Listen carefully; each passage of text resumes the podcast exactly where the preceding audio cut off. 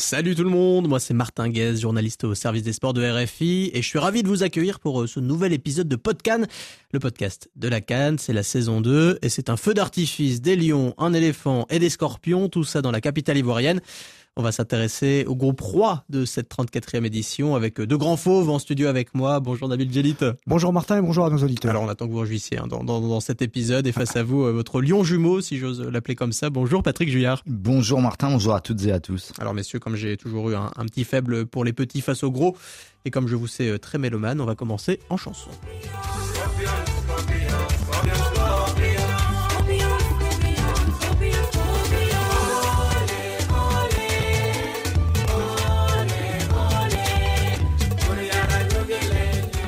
Des scorpions euh, gambiens pour débuter à ne pas confondre avec le groupe euh, Scorpion. Hein. Je sais que vous aimez beaucoup euh, Patrick Juillard. Pas sûr. Non, pas sûr non plus. Bon, des, des scorpions qu'on aime bien, c'est ceux de la Gambie, donc quart de finaliste de la dernière canne au Cameroun. Les revoilà dans, dans le groupe de la mort. On a dit aussi que c'était le, le, groupe roi, c'est au choix. En tout cas, un groupe avec le Sénégal, le Cameroun et la Guinée. Et avant de lancer les, les discussions, je vous propose d'écouter le très très attachant sélectionneur belge de la Gambie, Tom Senfit, qui a eu la gentillesse de nous laisser un, un petit message sur les répondeurs de, de podcast. Salut Radio France International, c'est Tom Setchit, sélectionneur de la Gambie. Pour nous, euh, c'est un peu un miracle pour être qualifié une deuxième fois pour la Cannes après 2021. Euh, notre début, pas beaucoup de personnes ont pensé qu'on peut qualifier une deuxième fois.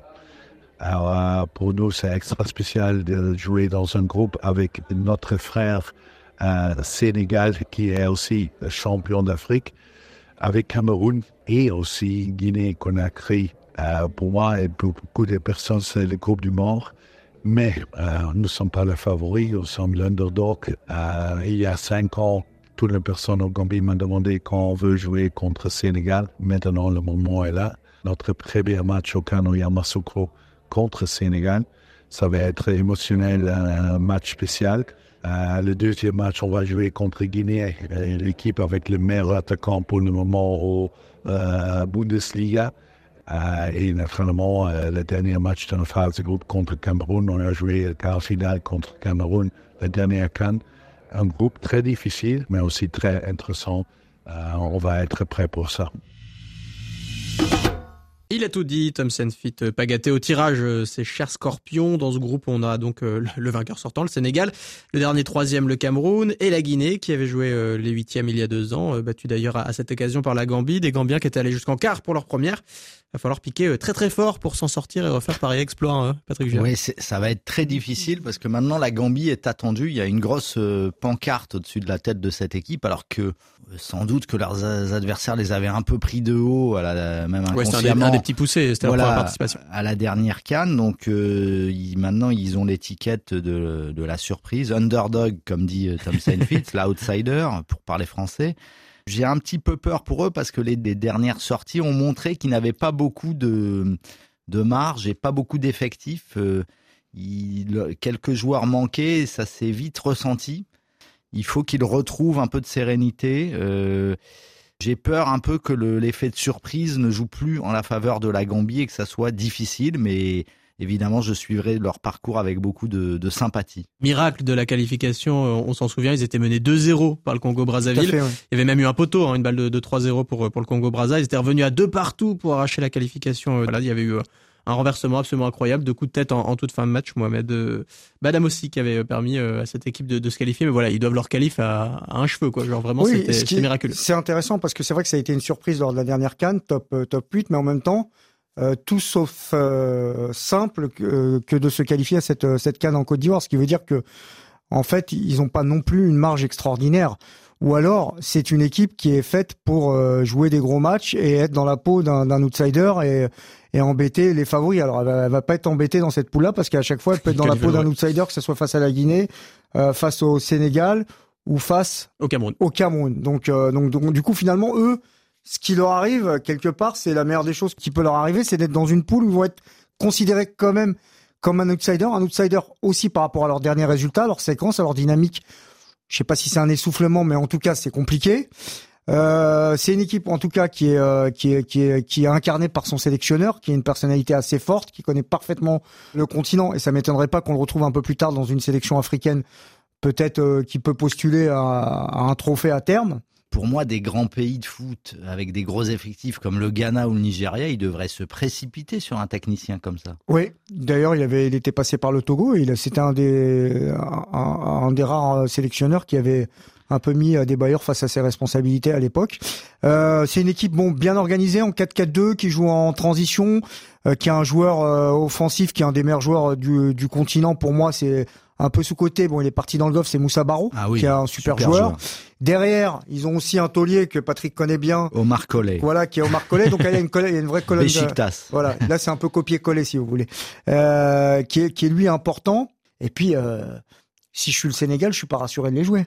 Bah, c'est le voisin. oui, parce que c'est comme euh, la Gambie contre le Sénégal, c'est un peu comme le Burkina Faso contre la Côte d'Ivoire ou en Côte d'Ivoire, c'est-à-dire que l'aspect derby, bah c'est carrément un pays euh, enclavé on dans, va dans jouer d'autant plus avec le cœur et ça peut donner à ces joueurs-là un surcroît de motivation, le désir de briller contre le pays frère, euh, le pays qui englobe la Gambie. Donc euh, c'est hyper intéressant à ce niveau-là. et puis un joueur que moi j'aime beaucoup, qu'on voit en Ligue 1, parce que j'aime pas. Ah ouais, lui il est bon. Le gaucher, là, milieu relayeur, capable de jouer ailier, grosse frappe de balle. J'en avais discuté avec Tom Samfit. Lui, il le verrait bien dans un top club aux Pays-Bas ou en Belgique mais je pense qu'il mérite mieux que le 15e du championnat de France, si vous voulez mon avis. Bon, on va voir ça notamment euh, dès le premier match, vous en parliez messieurs, la, fête des voisins, ce sera avec le Sénégal, et comme on a commencé, on va continuer en chanson.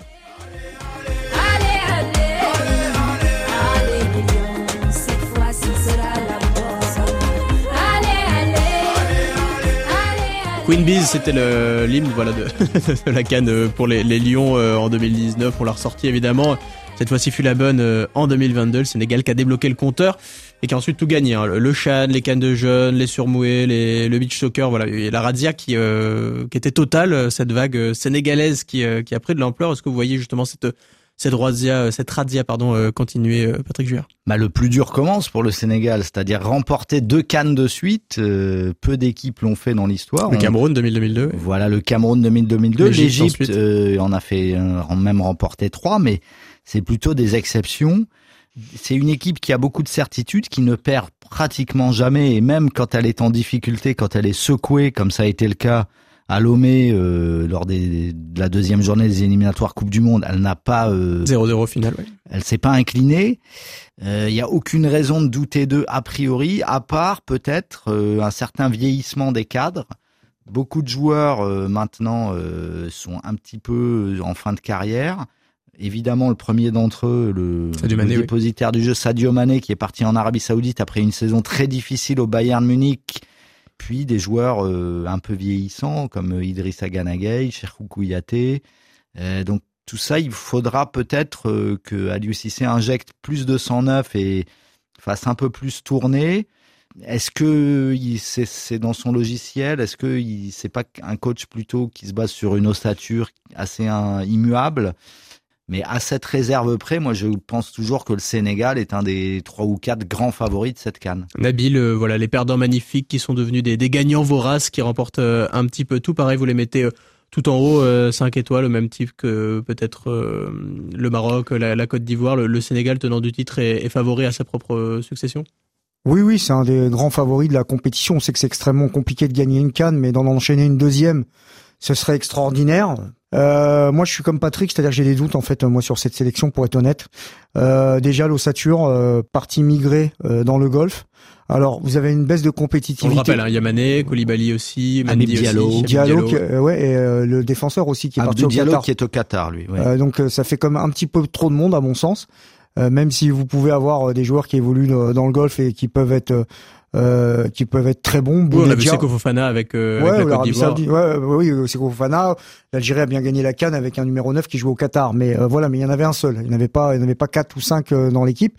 Et moi, je me dis que quand on part dans ces contrées-là, même si c'est une nouvelle géographie, une nouvelle donne du football mondial, euh, c'est aussi qu'on a un peu moins faim parce que vu ce que vous gagnez, et il y a un relâchement inconscient, peut-être pas chez tous, hein, mais je suis persuadé qu'il y a un relâchement. J'en suis persuadé. Donc ça, ça m'inquiète, pour être honnête avec vous. Parce que à une époque, Aliou Cissé avait fait une déclaration, je pense que c'était avant la Cannes 2019 ou avant la dernière Cannes qu'ils ont gagnée. Il a dit moi, de toute façon, pour moi, le haut niveau, c'est l'Europe. Tous les joueurs qui vont dans le golf, en gros, ils deviennent, ils deviennent euh, non sélectionnables. Alors évidemment, il, a changé. Ouais, non, mais évidemment, il est pragmatique. Le discours a évolué. Voilà, il est pragmatique. Mais si vous tient ce discours-là en amont il y a quelques années, c'est que sur le fond, il n'a pas dû trop changer d'avis. Et puis, euh, lors de la dernière canne, même s'ils méritent de la gagner, ils n'ont pas le parcours le plus difficile de la terre. L'expression collective, moi je la trouve toujours un peu décevante. C'est toujours Mané qui débloque les situations. Je me dis bon, ok, c'est super costaud. Ok, il y a une grosse qualité individuelle, mais à un moment, tu peux être rattrapé par la patrouille. Et je me demande s'ils vont pas être rattrapés par la patrouille. Bon, si on regarde les résultats, voilà, depuis la Cannes, il y a eu du très bon dernièrement, euh, une très belle victoire 4-2 contre le Brésil qui avait un petit peu rassuré justement sur l'état de forme de, certains cadres. Et puis euh, du moins bon, hein, vous en savez quelque chose, euh, Nabil. Il y avait eu la, défaite contre l'Algérie au Sénégal à un, but de, de. Il y a eu des nuls contre le Rwanda. Bon, c'était avec une équipe B, mais surtout celui dont vous parliez, Patrick, très compliqué face au Togo. 0-0, on ne sait pas exactement à, à quoi s'attendre non plus du côté sénégalais, qui a un petit peu changé de système aussi, qui est passé à un 3-4-3 avec des, des pistons et ils expérimentent un petit peu. En Côte d'Ivoire, il faudra le Magic System pour toutes les sélections. oui, oui. le Magic System qui fait aussi le, le, tube, en tout cas, le, de l'hymne de, de, la canne. Euh, voilà, le Magic System. Est-ce bah, qu'ils l'ont trouvé avec ce 3-4-3, Patrick? Je sais pas, je suis pas certain. Euh, il y a des ajustements qui sont un petit peu imposés par les absences, c'est-à-dire que Sabali, euh, blessé, impose peut-être de mettre Crépin Diata et dans ce cas-là, il est meilleur en piston qu'en pur défenseur. Et moi, ce qui m'inquiète un peu sur ce, par rapport à ce match euh, au Togo, c'est que le meilleur joueur de l'équipe du Sénégal et de loin, ce fut Edouard Mendy. Euh, ça montre surtout qu'ils ont concédé beaucoup d'occasions, qu'ils ont subi pas mal le match, qu'ils se sont vraiment fait secouer.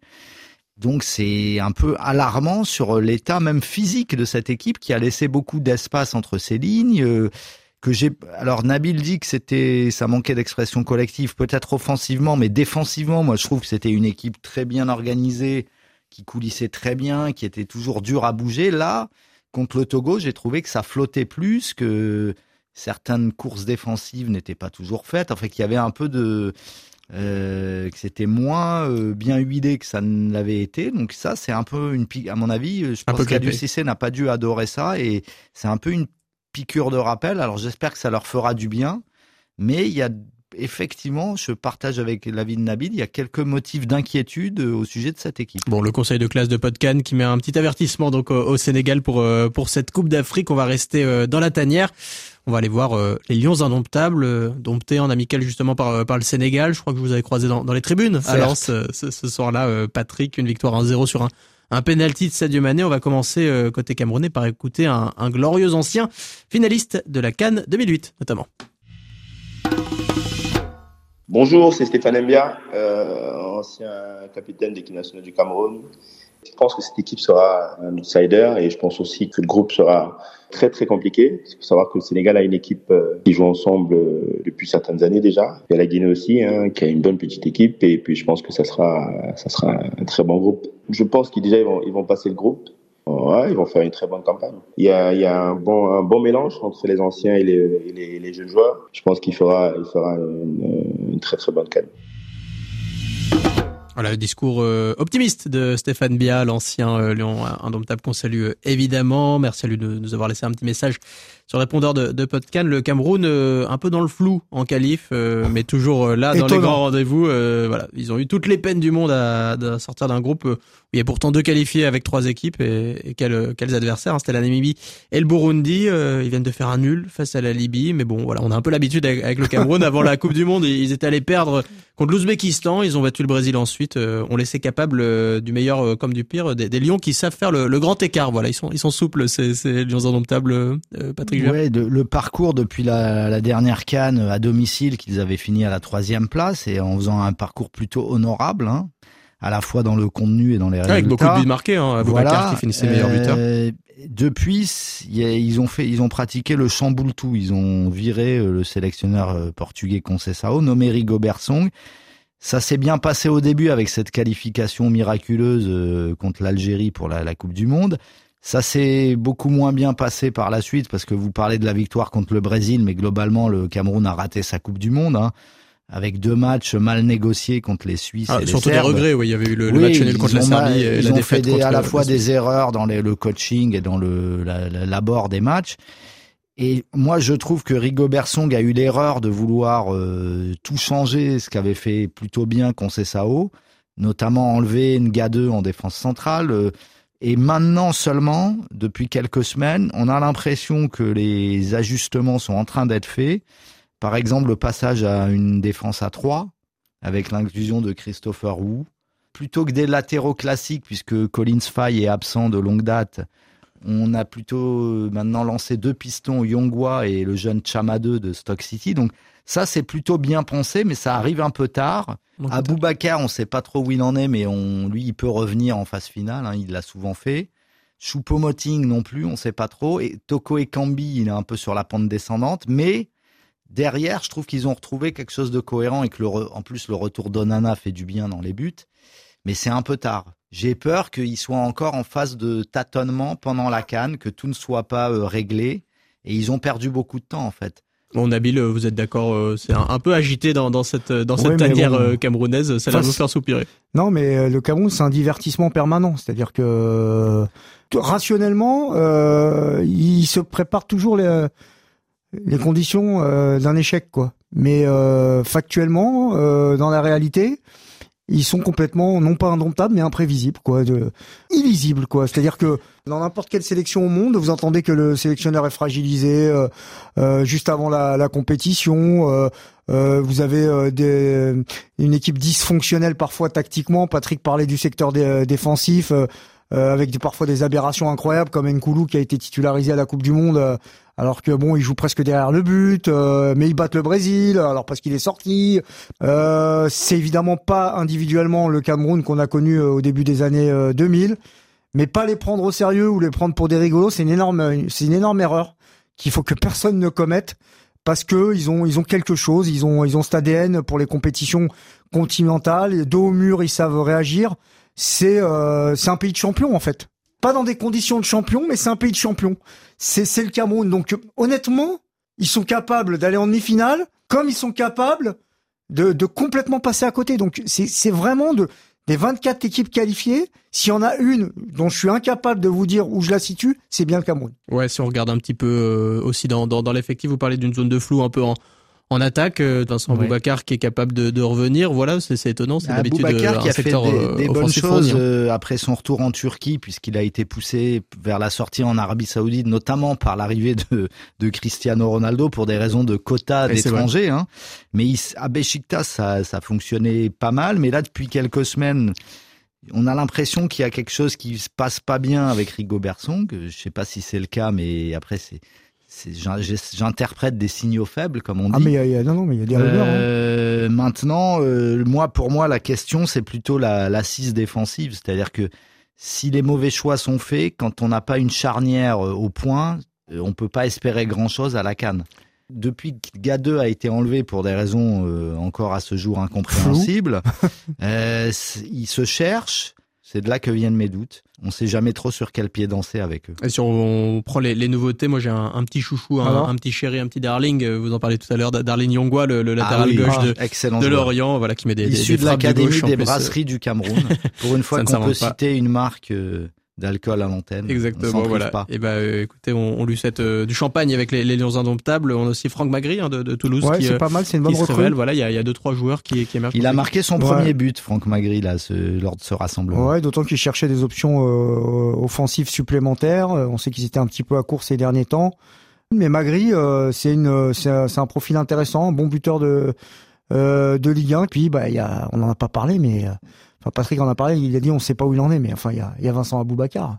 Oui. C'est un joueur pas comme les autres. Voilà, capable du meilleur comme du pire. Souvent du meilleur en phase finale. Il y a l'une des questions qui se pose au Cameroun, c'est quelle euh, animation au milieu? Puisque on a Zambo Anguissa qui est le, la plaque tournante, le titulaire incontestable, qui a mais même qui, été capitaine de qui a souvent laissé les supporters euh, des Lions Indomptables et les- le, le public camerounais sur sa faim.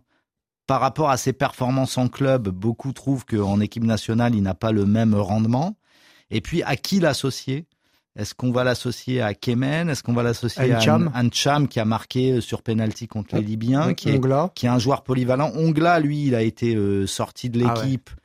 On ne sait pas vraiment comment ça va s'animer tout ça. Il y a du matos, comme on dit, mais il faut trouver le 11 type. Et pour l'instant, Rigo Versong n'y est pas encore. Rigaud, comme l'appelle Stéphane Bé, à la recherche de la bonne alchimie, en tout cas pour le Cameroun. On a fait le Sénégal, on a fait la Gambie, on a fait le Cameroun. Il reste un dernier, et non des moindres, on va parler de la Guinée.